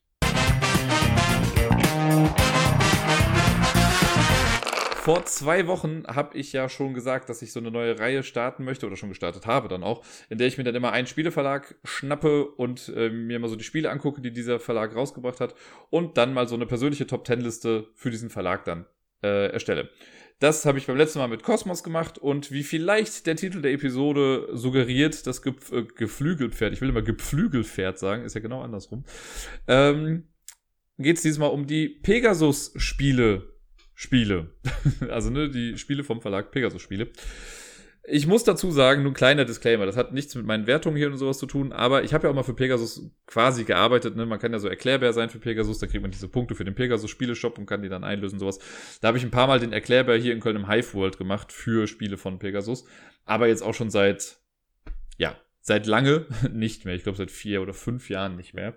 War aber irgendwie ganz nett immer und ich habe Pegasus immer als sehr guten Verlag äh, im, im Blick und so. Und ich habe auch, also da komme ich gleich nochmal zu, aber einen meiner ersten äh, bewussten Erfahrungen auf der Spielemesse haben auch was damit zu tun, so ein bisschen mit Pegasus. Es ist eine ganz, ganz shady Erinnerung, die ich so habe, aber irgendwie verbinde ich das auch immer noch mit der Spielemesse, mit einem Spiel, was auf jeden Fall jetzt auch in dieser Liste vorkommt. Bei Pegasus ist auch immer noch so ein bisschen das Ding. Die haben ja auch relativ viele Spiele lokalisiert. Das heißt, Spiele gab es bei einem anderen Verlag. Also nur als Beispiel. Und Spoiler, nein, das wird natürlich nicht bei mir hier sein. Aber äh, Azul ist ja, glaube ich, auch bei denen äh, im Programm erschienen, wenn mich nicht alles täuscht. Und das, äh, ja, wird sich jetzt natürlich nicht finden. Aber äh, gibt es natürlich auch bei dem Original-Publisher. Aber nicht hier. So, ne, das meine ich damit. Deswegen, es gibt ein paar Spiele, die eventuell irgendwo anders äh, rausgekommen sind, auch schon im Original, aber ich habe jetzt wirklich mal geguckt, okay, was ist bei Pegasus sonst so erschienen? Ähm, deswegen nicht wundern, wenn das jetzt so ein Sammelsurium ist aus vielen amerikanischen Verlagen zum Beispiel oder sonstigen. Naja, es ist eine bunte Mischung, habe ich gesehen. Ich habe das gar nicht so erwartet. Ich war ich habe das mit diesem Pub Meeple Ranking Tool gemacht. Ne? Ich habe mir erstmal alle Spiele rausgeschrieben, von denen ich dachte, ja, die finde ich echt gut. Und dann habe ich die gerankt und dann war ich ein bisschen überrascht, aber fand auch wieder so, ja, das zeigt das eigentlich ganz gut. Ist ein bisschen viel Zeitgeist, und nicht viel, aber so ein bisschen Zeitgeist auch mit dabei. Ähm, aber auch vieles altbewährtes. So, auf Platz Nummer 10 der Top 10 Pegasus-Spiele-Liste ist ein Spiel, das ich bei meiner letzten Arbeitsstelle oder vorletzten Arbeitsstelle echt häufig gespielt habe. Camel Up ist ja auch Spiel des Jahres geworden, wenn mich nicht alles täuscht. Und äh, ja, Camel Up, es, es, gibt ein paar Leute, die mögen das auch nicht so gerne, glaube ich, weil es ist halt im Prinzip einfach nur ein Glücksspiel. Aber ich finde es halt ganz cool, weil es, es sieht erstmal aus wie ein Rennspiel, aber es ist eigentlich ein Wettspiel, weil man ja irgendwie seine Einsätze timen muss und gucken muss, welches Kamel liegt wann vorne. Äh, man versucht so ein bisschen ja, das Risiko herauszufordern oder das Glück herauszufordern. Man weiß ja nicht genau, welches Kamel bewegt sich als nächstes und es kann sich alles nochmal ändern. Ich weiß noch, dass wir auch Spiele echt wirklich hatten, wo das Kamel, was an letzter Stelle ist, dann auf das vorletzte Kamel gesprungen ist. Das hat sich dann bewegt und ist dann noch weiter nach vorne auf ein anderes und das ist auch nochmal weiter nach vorne, sodass das Kamel, das am Anfang ganz hinten war, dann auf einmal gewonnen hat. Und damit hatte niemand gerechnet und äh, es war dann immer sehr lustig, was dann so passiert. Man fiebert dann auf jeden Fall sehr mit.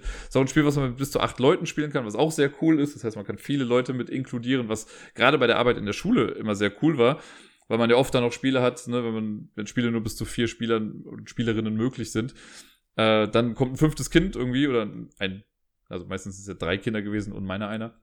Aber wenn dann jemand äh, viertes noch dazukommt oder fünftes und man sagt dann, ja, geht leider nicht, ist halt immer doof. Und bei Camel Up habe ich es nie erlebt, dass ich äh, jemanden abweisen musste. Also es konnten immer alle mitspielen, weil man es eben zu acht spielen kann.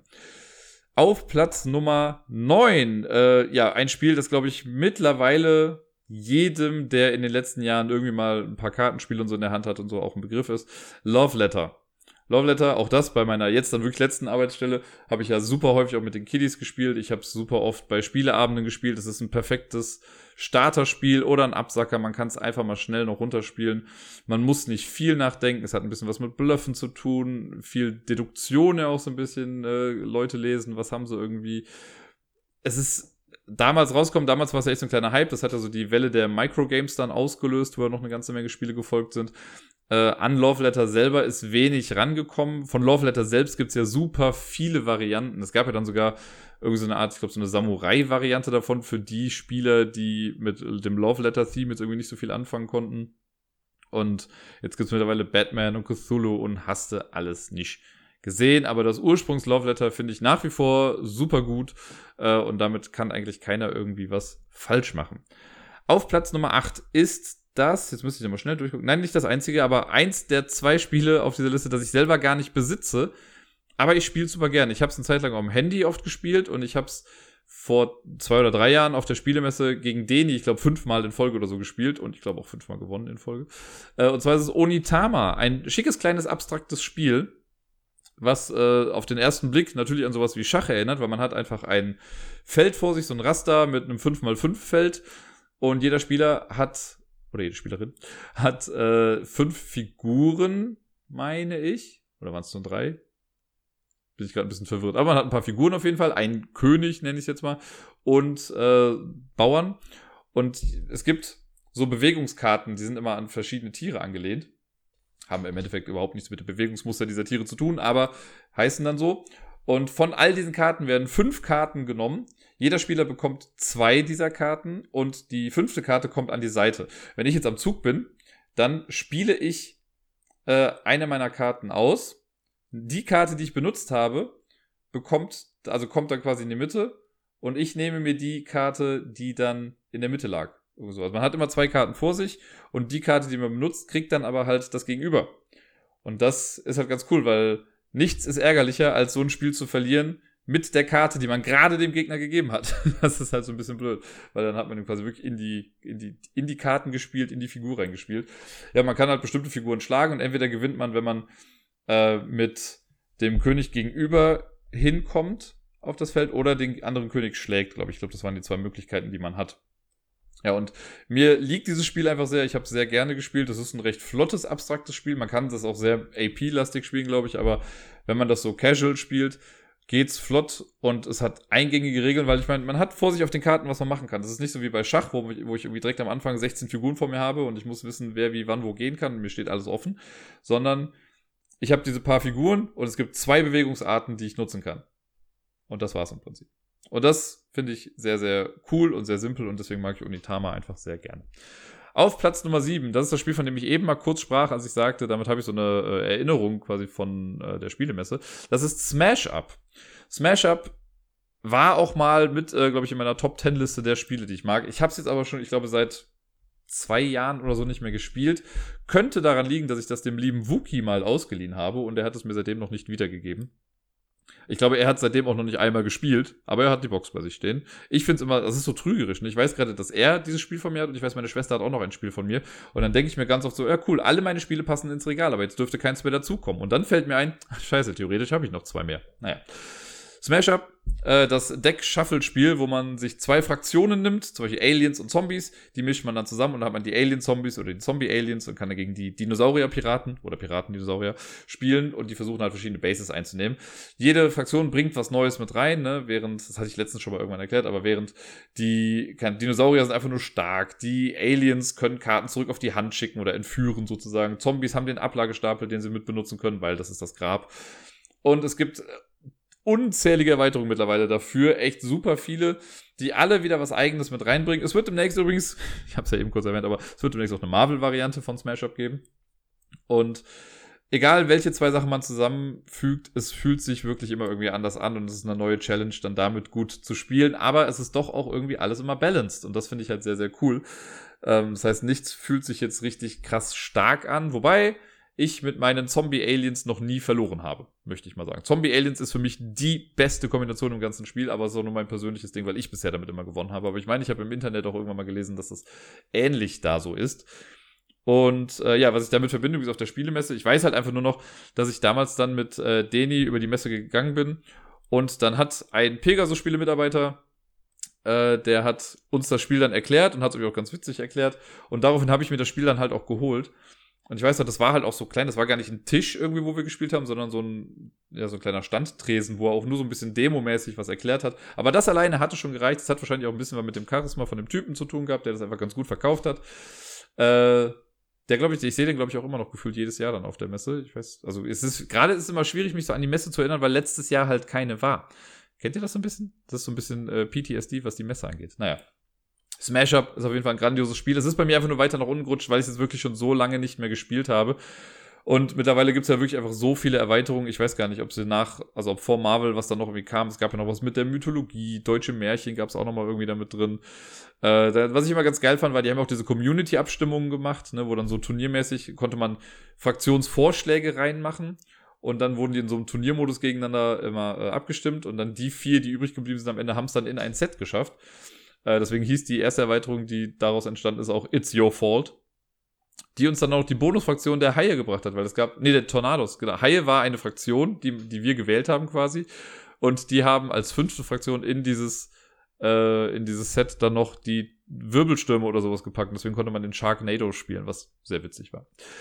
Auf Platz Nummer 6 ein Spiel, das ich hier habe, weil ich es äh, vom Tobi, von dem ich eben schon mal erzählt habe, weil ich mit ihm Marvel Villainous Infinite Power gespielt habe, das ich von ihm geschenkt bekommen habe. Er hat mir nämlich irgendwann mal Man at Work zukommen lassen. Man at Work ist ein wundervolles, chaotisches Bauspiel, ein bisschen Geschicklichkeit, wo man versucht nach und nach in die Höhe zu bauen und verschiedene Aufträge zu erfüllen und ähm, ja, man hat so Sicherheitszertifikate, die man abgeben muss, wenn man Unfälle baut. Und wenn man einen Unfall baut, dann muss die nächste Person die äh, Baustelle aufräumen. Wenn dabei aber wieder was runterfällt, ist das auch ein Unfall und es geht dann immer so weiter. Und es ist äh, super gut. Es ist, wenn mich nicht alles täuscht, auch das Erstlingswerk von äh, Rita Model, die Spieldesignerin, äh, die danach ja dann auf jeden Fall äh, ein Begriff war für viele und äh, nicht aufgehört hat, Spiele zu erfinden. Finde ich ganz cool.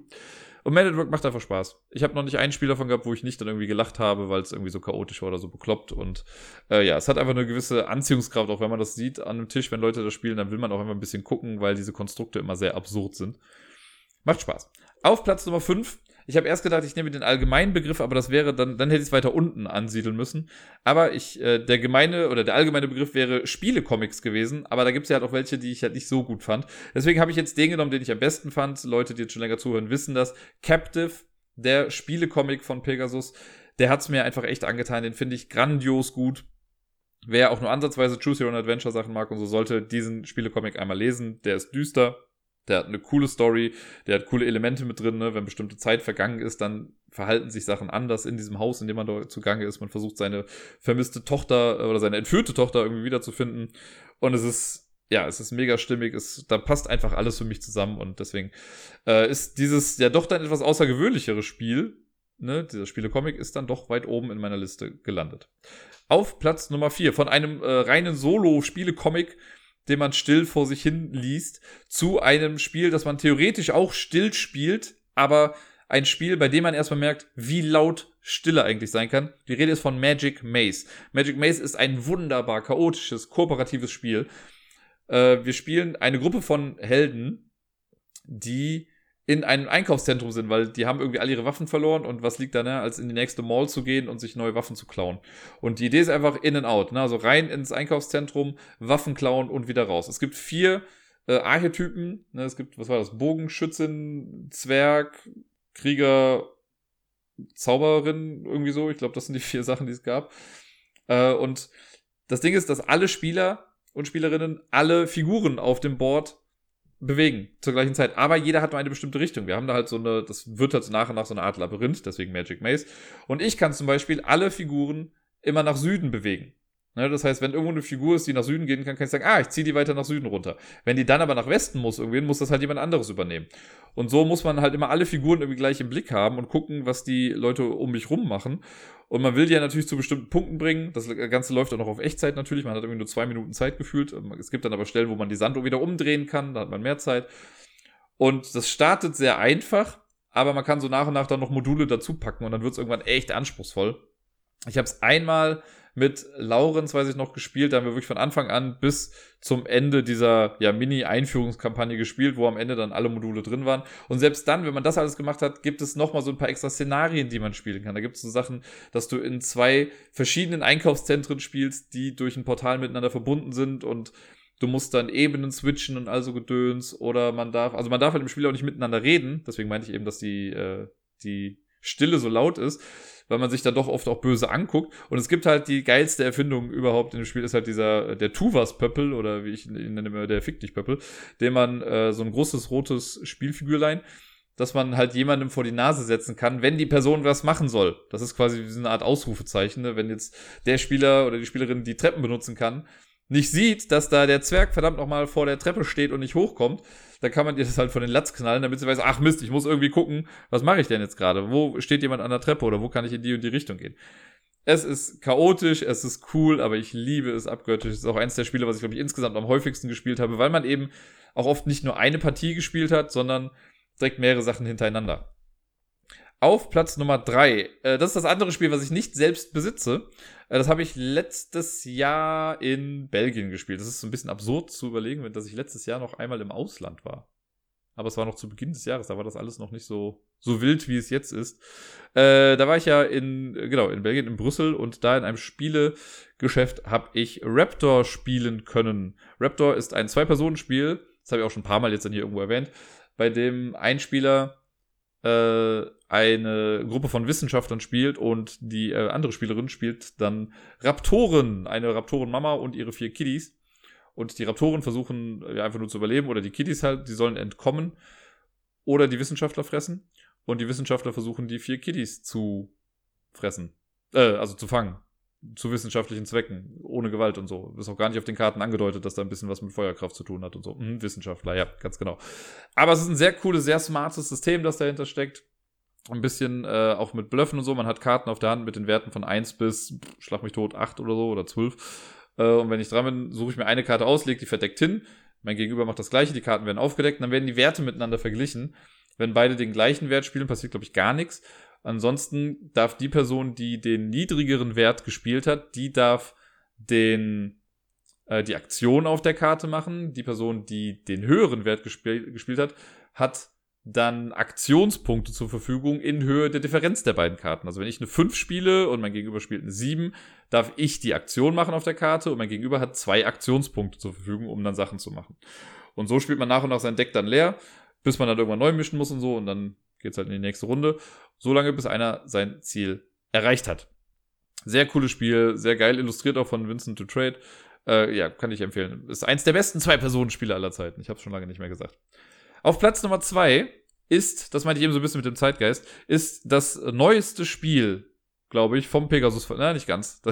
Ich hätte übrigens fuschen können. Ich habe es mal gelassen, aber Tainted Grail ist ja auch bei Pegasus jetzt quasi dann erschienen. Ich möchte es nur mal eben so sagen, aber ich habe es jetzt mal bewusst nicht mit in die Liste reingenommen. Ähm, aber auf Platz 2 ist äh, in der Tat doch ein sehr neues Spiel, was letztes Jahr sehr angeteased wurde und ich habe es seitdem äh, geliebt zu spielen. Ich habe Angst, dass es jetzt bald vorbei sein wird. Ich habe es letzte Woche im Podcast gehabt. Es ist Mikro Makro. Ja, ihr könnt euch jetzt vielleicht denken, so was, das kann doch nicht in so einer Top-Liste sein, wenn es gerade erst rausgekommen ist.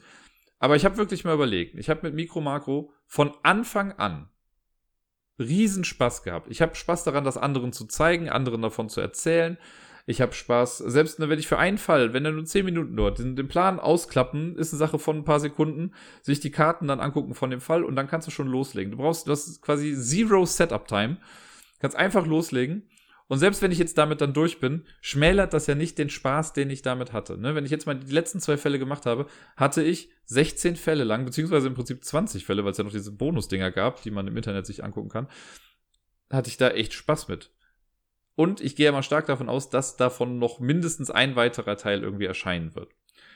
Micro Macro ist für mich eins der innovativsten Spiele auch so in der letzten Zeit. Man muss sowas natürlich mögen, aber für mich persönlich ist das so eine coole Idee, so gut umgesetzt, mit so viel Spaß, so viel Liebe zum Detail und das braucht man in so einem Spiel halt nun auch wirklich, weil es sehr detailreich ist, dieser riesige Stadtplan. Das hat den Platz da oben einfach sehr, sehr verdient. Für mich einer der der Glücksgriffe vom Pegasus schlechthin. Und es freut mich natürlich sehr. Es klingt immer so, als wäre ich da so ein bisschen biased, aber äh, Jojo, der ja auch La Cosa Nostra schon gemacht hat und so, den kenne ich ja persönlich. Deswegen freut mich das für ihn einfach so, dass er so ein gutes Spiel gemacht hat. Ne? Er hat jetzt schon La Cosa Nostra gemacht, was ein saugeiles Mafia-Spiel ist. Und jetzt eben das äh, Mikro-Makro. Und auf Platz Nummer eins quasi, wenn man alle Spiele hier, die ich bisher genannt habe, hintereinander spielen würde, würde man wahrscheinlich in etwa auf die Gesamtlänge des Spiels auf Platz 1 kommen. ich habe es ja schon oft gesagt, ich bin gar nicht so der Riesenfreund von super langen Spielen. Ne? Äh, klar, ich spiele Firefly ganz gerne, was mal 5, 6 Stunden dauern kann. Äh, aber so in der Regel sind es ja eher die kürzeren Spiele. Aber Through the Ages, beziehungsweise im Wandel der Zeiten, ist einfach ein so gutes, so gut durchdachtes, geniales Zivilisationsaufbauspiel ohne Board, was ja auch nochmal ganz geil ist. Ne? Also bei Civilization oder so hast du ja nochmal die Weltkarte, wo du dich ein bisschen bewegst. Brauchst du hier gar nicht. Jeder baut so sein kleines Imperium irgendwie auf und alles wird durch Karten gesteuert. Und es funktioniert echt gut. Man hat wirklich das Gefühl, sich sein eigenes Ding irgendwie aufzubauen. Man muss gucken, dass die Leute glücklich sind. Ähm, dann gibt es irgendwie Korruption und sonst was. Und Bauwerke kann man machen, Wunder kann man bauen. Diese sehr, sehr simple Kartenauslage ist einfach so gut. Man hat ein paar Aktionspunkte, je nach Regierungsform sind das dann andere.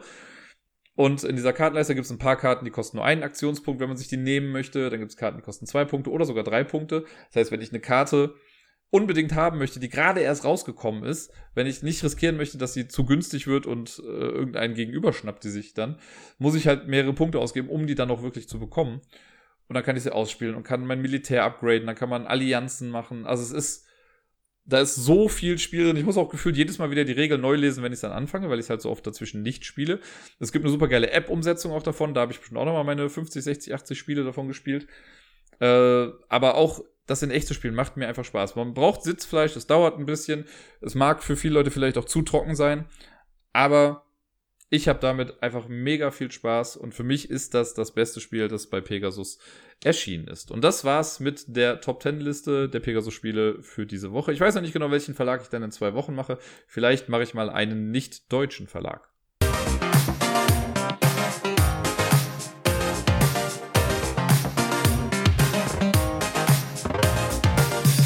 Und sonst so ja, nach letzter Woche, äh, ich habe es ja schon erzählt letzte Woche, die ganze Schimmelgeschichte, die hat sich leider immer noch nicht so wirklich geklärt, weil es erstmal ein bisschen gedauert hat, bis sich mein äh, Vermieter bei mir gemeldet hatte. Hat er jetzt dann zum Glück getan und äh, es ist auch jetzt soweit in die Wege geleitet. Ich musste noch ein paar Fotos nachschicken. Und jetzt warte ich eigentlich nur darauf, dass sich dann die entsprechende Firma bei mir meldet, damit die mal hier hinkommen kann und sich das anguckt. Ich habe ja immer noch ein bisschen die Befürchtung, dass sie wieder Wand und Boden aufmachen müssen und ich dann quasi so ein bisschen auch aus dem Schlafzimmer quasi verbannt werde. Da müsste ich echt mal gucken, wie ich das dann hier mache. Aber ja, es ist mir auf jeden Fall lieb, dass es jetzt möglichst schnell passiert und sich im besten Fall nicht wieder ein halbes Jahr lang hinzieht. Ähm, ja, ich selber schlafe jetzt noch im Schlafzimmer. Ich habe aber halt die Möbel ja umgestellt, so dass ich jetzt halt quasi am Fenster dann schlafe. Die Sachen von Miepel habe ich ja ins Kinderzimmer geräumt. Das klappt auch soweit ganz gut. Die äh, hat am Anfang ein bisschen komisch geguckt. Ich habe ihr das einmal so kurz gezeigt, wie es jetzt aussieht und dann äh, war aber auch schon wieder gut. Ich habe ja zum Glück noch sonst genug Platz in der Wohnung, den wir hier dann nutzen können zum Spielen. Aber ja, es ist äh, immer da und ja, so ein bisschen belastend ist es halt schon, weil man dann weiß, was da so irgendwie auf einen zukommen kann. Naja, äh, ansonsten habe ich letzte Woche ja wieder ein bisschen was am Computer gespielt. Ich habe beim letzten Mal schon berichtet. Ich glaube, es sind, was, sind die gleichen Sachen. Also ich habe auf jeden Fall äh, Rust weitergespielt. Rust habe ich, äh, ja, da habe ich viele Stunden reingesteckt jetzt letzte Woche. Man kann halt einfach so viel bauen. Und es werden gerade gefühlt immer mehr aus unserer kleinen Bubble, die dann daran teilnehmen. Das ist ganz cool. Äh, Sanna haben wir jetzt auch davon überzeugt, die spielt auch mit und es ist einfach ein, ein schönes Ding, was man da so alles machen kann. Ich spiele unglaublich gerne mit der Technik da drin rum. Ne? Ich habe jetzt gestern Abend noch bei meinem Haus, was ich mir jetzt neu gebaut habe, habe ich noch die Leitungen verlegt, so dass ich jetzt Licht überall im Haus habe und eine Türklingel habe ich mir gebaut, so dass ich per Handy alarmiert darüber werde, wenn jemand an meiner Tür klingelt. Sanna und ich, wir sind jetzt auch Nachbarinnen und äh, schreiben uns gerade Briefe hin und her. Also wir haben so einen Briefkasten davor, da kann man sich dann Notes hinterlassen. Es ist, es ist bescheuert, aber es ist spaßig. Und naja, wenn mehr Leute mitmachen, umso besser. Aber ich habe nicht nur Rust gespielt letzte Woche, ich habe am Wochenende einen sehr, sehr langen Stream gehabt. Ich weiß nicht, ob das jemand mitbekommen hat hier. Aber ich habe ja schon davor die Woche mit Sanna zusammen We Were Here und We Were Here 2 gespielt. Diese sehr coolen kooperativen Spiele, die man halt nur zu zweit spielen kann, weil ich dann Informationen habe, die sie braucht und sie hat Informationen, die ich brauche. Und ohne die Kommunikation kommt man halt nicht weiter. Und wir haben jetzt den dritten Teil gespielt. Und ich hatte ja schon so ein bisschen Angst, weil die liebe Alina, hier von Buschfrau TV, die hat äh, das ja auch schon durchgespielt oder angespielt und meinte zu mir nur so, ja, die hat halt irgendwie einen vier Stunden Stream gehabt und hat alleine zwei Stunden an einem Rätsel gesessen, dass sie dann im Endeffekt auch nur mit einer Lösung lösen konnten, weil sie sonst irgendwie zu frustriert gewesen wären und es war halt einfach zu hart. Und sie waren dann immer noch nicht durch nach diesen vier Stunden. Da habe ich dann gedacht, okay, Challenge accepted. Alles unter acht Stunden habe ich als, habe ich gesagt, ist ein Erfolg. Und wir, äh, ja, wir haben neun Stunden gestreamt. Das klingt jetzt erstmal so, als hätten wir das nicht geschafft. Aber Äh, also das Spiel an sich hat mir echt viel Spaß gemacht. Ne? Es waren wieder coole Rätsel dabei. Das waren diesmal gefühlt weniger individuelle Rätsel, aber die Rätsel, die es gab, die waren einfach viel länger, viel elaborierter. Also man musste wirklich viel mehr Steps machen noch dazwischen. Es, wir sind an diesem einen Rätsel, das äh, von Alina genannt wurde, da waren wir dann auch. Wir haben eine Stunde und 45 dran gesessen und haben äh, keine Tipps bekommen. Also wir haben es komplett ohne Lösung oder so gemacht. Es hat wirklich gedauert, sehr viel Hirnschmalz. Also ich musste mir wirklich nachher so eine, Sch also ich kann mal, das ist so ein Rätsel, wo verschiedene Rohre miteinander verbunden sind und man muss da Sachen durchleiten und sowas. Und ich sehe aber halt nur einen Teil der Rohre und sie sieht einen Teil der Rohre. Und wenn ich irgendwie was durch Leitung A schicke, kommt das bei ihr halt an einer anderen Ecke dann wieder raus und läuft irgendwo anders rein, kommt bei mir dann aber auch wieder zurück. Und irgendwann habe ich dann gesagt, dass sie mir genau beschreiben soll, was sie jetzt sieht. Dann habe ich hier so eine schematische Darstellung dieser Rohrverläufe gemacht. Und dann muss man halt bestimmte Sachen damit dann auch machen. Das ist quasi Farben mischen. Und das, äh, ja, habe ich dann irgendwann, habe hab ich dann nur gesagt, okay, setz das Rohr da und da rein, dreh es so rum, mach dies und jenes. Und irgendwann hatten wir es dann. Es war sehr, sehr cool, dass es dann endlich durch war irgendwann. Naja, und dann sind wir weitergekommen, dann war es eigentlich ganz gut. Und dann war es ein bisschen ärgerlich, weil wir in einem Raum waren, der uns eine Stunde oder über eine Stunde Zeit gekostet hat. Wir waren so lange darin, waren echt verzweifelt. Die Laune ist auch wirklich in den Keller gegangen, weil wir einfach nicht verstanden haben, was gerade irgendwie zu tun ist. Bis dann rausgekommen ist, dass es ein Spielfehler war. Da gab es irgendwie einen Glitch, der bei Sanna nicht richtig geladen hat. Das heißt, Sachen, die sie hätte sehen müssen, konnte sie nicht sehen. Und Sachen, die sie hätte bedienen müssen, konnte sie nicht bedienen.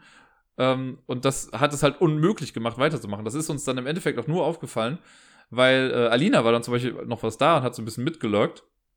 Äh, und sie meinte dann irgendwie, oder, sie hat, ich habe dann so ein kleines Recap irgendwann mal gezogen und meinte dann auch so, ja, und hier, das und das, ne, wir dachten, das hat was damit zu tun, aber da kann sie nichts machen.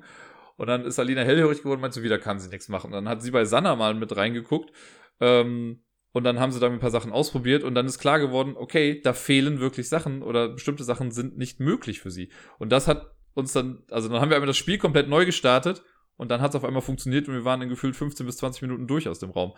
Das war natürlich dann ein bisschen ärgerlich und wir haben uns dann auch einfach mal eine Stunde von der Zeit abgekapselt. Wir haben auch irgendwann mal kurz eine Pause gemacht. Ähm, ja, so, so gesehen sind wir, was die reine Spielzeit in einem äh, fehlerfreien Spiel angeht, sind wir unter acht Stunden geblieben. Am Schluss war es halt dann auch schon irgendwie 4 Uhr oder ja, ich glaube um 3 Uhr oder halb vier sind wir in das letzte Rätsel reingegangen, das auch nochmal sehr, sehr viel Hirnwindungen benötigt hat. Das, äh, im Endeffekt bin ich am Ende durch Glück auf die Lösung gekommen. Das war auch einfach nicht so meine Art von Rätsel. Also guckt euch gerne im VOD an, das gibt's noch. Äh, wir waren auch beide einfach total durch nach so langer Zeit Stream. Wir haben es dann geschafft, wir sind durchgekommen in einer Session. Es war sehr befreiend und äh, ja, so ähnlich wie wir es gesagt haben. That was fun, let's never do this again. Aber ich bin sehr gespannt, es könnte mir gut vorstellen, dass es nochmal einen weiteren Teil gibt. Und ich finde ja, jeder vierte Teil einer Reihe sollte irgendwie Forever heißen. Deswegen, wenn We Were Here Forever oder sowas kommt, würde mich das nicht wundern. Ich würde mich auch freuen, weil es, ja, die Spiele machen einfach Spaß. Ich mag diese Art von Kommunikation, dass ich Informationen habe, die du brauchst, um es zu lösen und andersrum, dass wir uns gegenseitig halt helfen müssen, ne? dass man nicht einfach still vor sich hin arbeitet oder so äh, ja, dann hat man auch das Alpha-Gamer-Problem nicht, wo einer sich einfach alles an sich reißt und alles alleine lösen möchte, sondern hier muss man gut zusammenarbeiten. Und das haben wir geschafft. Ich habe schon gesagt, ne, Sanna und ich, wir haben auf jeden Fall jetzt die gute Grundlage für eine Freundschaft gegründet mit, dieser, mit diesem Spiel. Ja, sonst war letzte Woche eigentlich nicht viel, aber es gab natürlich was sehr, sehr Schönes im Meeple-Bereich. Denn ich habe ja, glaube ich, schon mal erzählt, dass sie so langsam anfängt, sich an Sachen auch hochzuziehen und dann immer so zu stehen. Also sie steht einfach sehr gerne gerade. Und sie kann bei mir, wenn sie bei mir sich an den Händen festhält, ist sie auch schon mal hier durch den ganzen Flur gelaufen. Aber hat sich halt immer festgehalten, war noch sehr unsicher. Aber sie ist die Woche ihre ersten Schritte gegangen. Drei kleine Schrittchen war es, aber die sie sehr bedacht, sehr langsam, äh, aber komplett ohne festzuhalten gegangen ist. Danach ist sie wieder hingeplumpst und seitdem hat sich das auch noch nicht wiederholt. Aber ich glaube, so langsam installiert sich das Update im Kopf von wegen, Moment mal, die Dinger da unten, da kann ich ja drauf stehen und die kann ich ja zur Fortbewegung richtig benutzen. Super lustig. Sie ist auf jeden Fall stolz wie Oscar, wenn sie immer wieder was Neues lernt und oh, ich habe mich am Wochenende auch so kaputt gelacht einmal, da war sie hier und da merkt man einfach mal, wie schnell Kinder Sachen nachmachen von äh, den Eltern oder von generell ja, Vorbildfiguren. Und weil ich mache das ganz oft, ich habe ja generell irgendwie immer Karten hier in der Nähe. Ne? Auch bei mir am Schreibtisch habe ich äh, ein Kartendeck und damit spiele ich in der Regel auch immer rum, selbst in Streams oder so, wenn ich da gerade nichts mit der Maus machen muss, habe ich die Karten in der Hand und ja. Äh, und ich mache halt ganz oft so einen ganz einfachen Billing-Trick, wie man so eine Karte verschwinden lassen kann. Ne? Für die, die, die ein bisschen Zauberei kennen, mit äh, 10k heißt das. 10k-Griff. Ähm, das sieht halt auf den ersten Blick einfach wirklich ganz cool aus. Und das habe ich, mache ich halt relativ häufig äh, vor dem Meeple, einfach mit so kleineren Kärtchen oder sowas, auch wenn ich die habe, dass ich dann halt so ne, spielerisch mache, so, oh, guck mal, die Karte ist weg und dann guckt sie auch und mittlerweile dann hat sie erst angefangen, irgendwann so meine Hand dann auch umzudrehen und direkt zu gucken, hä, wo ist die Karte hin? Ne? Und das fand sie immer total faszinierend. Und jetzt glaube ich so langsam, dass sie sich denkt, ja, wahrscheinlich macht man das mit so Karten einfach, weil sie ganz oft dann auch irgendwie mal, ich habe so ein paar Karten hier halt so aussortiert, mit, der, mit denen sie dann auch spielen kann. Und sie nimmt die dann manchmal und versucht sie auch so ähnlich zu halten, wie ich sie halte. Und dann macht sie auch so diese, weil ich halt nicht einfach nur die Karte verschwinden lasse, sondern ja so eins, zwei, drei und dann bewege ich mein Handgelenk noch so dabei und dass die Karte halt so, als würde ich sie gleich wegwerfen. Äh, so habe ich sie zwischen den Fingern. Und sie hat die Karten halt ganz auf der Hand und macht auch so diese, diese Werfbewegung. Aber dann bleibt am Ende halt die Karte noch in der Hand. Und dann guckt sie immer total komisch auf ihre Hand und fragt sich so, hä, warum ist sie denn jetzt noch da? Bei dem anderen Typen verschwindet die doch immer. Es ist ein Träumchen. Und was anderes, ähm, ich habe hier so eine Quietsche-Ente. Die habe ich schon seit Ewigkeiten und langsam gibt die auch leider ihren Geist auf, weil sie jetzt halt etwas vermehrt in äh, Einsatz ist. Denn die hat unten so zwei metallische Kontakte und wenn man da mit dem Finger drauf geht, dann ist quasi der Strom, der durch den Finger dann auch geleitet wird, äh, der löst dann so eine kleine LED-Show in dieser äh, in dieser Ente dann aus, also so ein paar Lämpchen, die nach und nach immer angehen. Erst mit so fließenden Übergängen und dann blinkt das nochmal so in verschiedenen Farben. Die Ente ist halt schon was älter und diese Kontakte funktionieren nicht mehr so richtig, sodass man hinten halt oft ein bisschen drauf klopfen muss, wirklich, ne, oder mal sowas fester machen muss, weil das mit so ein bisschen Wackelkontakt wahrscheinlich auch drin ist und vielleicht bin ich auch irgendwann mal auf diese Ente draufgetreten. Das heißt, es klappt nicht immer beim ersten Mal und dann, ne, manchmal, wenn ich halt was fester drücke, geht's was schneller. Jetzt jedes Mal, wenn sich Miepel diese Ente selber nimmt, dann nimmt sie sie jetzt, guckt sie jetzt an, dreht sie rum und haut einfach wie ein Berserker auf die Unterseite. Weil sie sich dann denkt, naja, so geht das Viech halt an. Manchmal klappt das halt auch lustigerweise und ach, das ist, ich finde es einfach sehr lustig, das zu beobachten. Ich habe da mal Spaß für sonst irgendwas, wenn ich, äh, wenn ich sie dabei beobachte. Das ist echt cool. Naja, aber es freut mich natürlich, dass sie jetzt auch äh, kann. Wir hatten jetzt am Wochenende auch, waren wir zweimal draußen, also am Samstag äh, im Trockenen und dann am Sonntag im Schnee, denn es hat ja wieder geschneit hier in Köln. Und dann waren wir draußen und äh, ja, es ist ja mittlerweile bekannt, dass wir oft auf den Friedhof gehen. Und ich bin letztens da mit ihr einmal zu so einem ja, Nachfüllbecken für Gießkannen und sowas gegangen. Da gibt's halt hier ne, mehrere, das kennt man ja von Friedhöfen. Und das, da war dann einer, wo dann auch so eine kleine Gießkanne irgendwie mit dabei war, so eine Kindergießkanne, das finde ich ganz nett. Das haben Leute halt hier so aufgestellt und da kann man sich quasi dann einfach dran bedienen, wenn man sie dann auch wieder zurücklegt. Und dann dachte ich mir einfach so, komm, ich zeige ihr das einmal, das wird jetzt schon nicht so spektakulär sein, aber dann hat sie es mal gesehen. Ja, und dann habe ich sie quasi an dieses Becken gestellt. Also sie konnte sich auch wirklich hinstellen und auf das Wasser gucken. Das fand sie ja schon super, weil stehen ist ja klasse. Dann habe ich die Gießkanne genommen, habe sie mit Wasser voll gemacht und habe das da rauslaufen lassen. Ey, die hatte, die hatte so einen Spaß, den Spaß ihres Lebens. Die hat gar nicht mehr aufgehört zu lachen. Ich war bestimmt zehn Minuten lang dran und habe nur noch dieses Wasser wieder aufgefüllt und äh, dann runter, prä, prä, bla, Deutsch, plätschern lassen. Ein paar Mal so ein bisschen über ihre Finger gegangen mit dem Wasser, das fand sie dann auch ganz witzig. Und dann sind wir da weggegangen, sind dann zu einem anderen Becken gegangen, wo eine andere Gießkanne war, die so ein bisschen quasi Regenwasser dann vorne gemacht hat, ne, wo so ein Sprühaufsatz auf der Gießkanne war. Fand sie auch Hammer. Da waren wir da auch nochmal zehn Minuten lang. Und das gleiche dann am Sonntag nochmal. Also das äh, ist gerade so ein bisschen ihre Lieblingsbeschäftigung, weil wir draußen sind. Gießkannen. Hätte ich nicht gedacht, aber finde ich sehr, sehr lustig. Und ach, wenn sie so von, von Herzen lacht, dieses Glucksen, das ist einfach ein Träumchen. Da geht mein Herz wirklich äh, klischeemäßig, aber echterweise wirklich immer sehr, sehr auf. So viel zum Miepel. Äh, ja, von süßen Sachen, so äh, chaotischen Jungs. Heute Abend übrigens, Lampalooza, Folge 29. Ich moderiere. Ich habe mir dann noch heute im Laufe des Tages mal überlegt, was für Spiele wir denn eigentlich spielen. Mir ist es am Wochenende aufgefallen, so, oh, habe ja noch gar nichts. Aber jetzt habe ich Sachen, ich muss immer noch ein kleines bisschen was vorbereiten, aber das geht eigentlich schnell. Das kann ich theoretisch auch während der Show noch machen. Ich weiß auf jeden Fall, was es ist. Alles ist, ein paar Sachen sind auch schon vorbereitet. Ein paar Gespräche habe ich geführt dafür.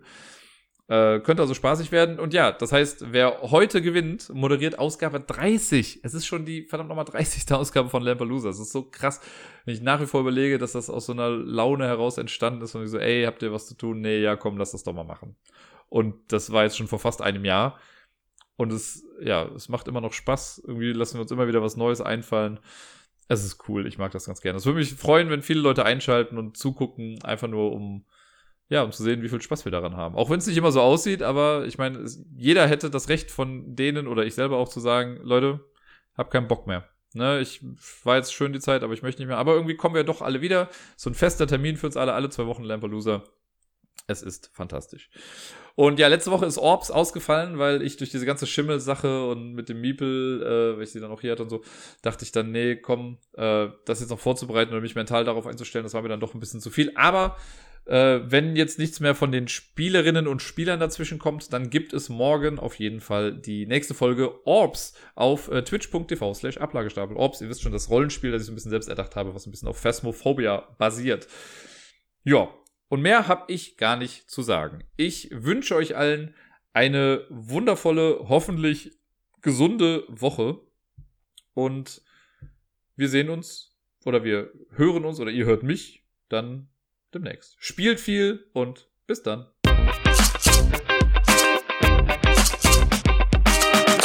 Ich habe mich heute übrigens selbst einmal so hart erschrocken hier, dass äh, ja hat mir kurz einen Schauer über den Rücken laufen lassen. Ich habe also diese tollen fancy Bluetooth-Kopfhörer, die, wenn man die Ohrmuschel schon so umklappt, auch Lautsprecher sind. Und ich mache das oft, wenn ich nach Hause komme. Dann hänge ich die Kopfhörer quasi auf und mache sie dann nochmal zur Box, damit ich, während ich mich dann, äh, wenn ich meine Jacke ausziehe und Mützen und sowas, läuft halt die Musik noch ein bisschen weiter. Das habe ich dann gemacht und habe dann über mein Handy die Musik ausgemacht und bin dann äh, auf Toilette gegangen. Und während ich auf Toilette war, hat sich dann das Bluetooth dann irgendwann abgeschaltet, weil das nach ein paar Sekunden, Minuten oder so geht das dann halt aus, wenn da kein Input mehr kommt äh, an die Kopfhörer. Und dann war ich dann am Klo und auf einmal höre ich ein mega lautes Bye, halt eine Frauenstimme, die irgendwie Tschüss sagt auf Englisch. Und ich war erst super, ich so, fuck, wer ist denn hier? Und dann hat es wirklich das mal ein paar Sekunden gedauert, bis ich gemerkt habe, ah, die Kopfhörer waren noch an.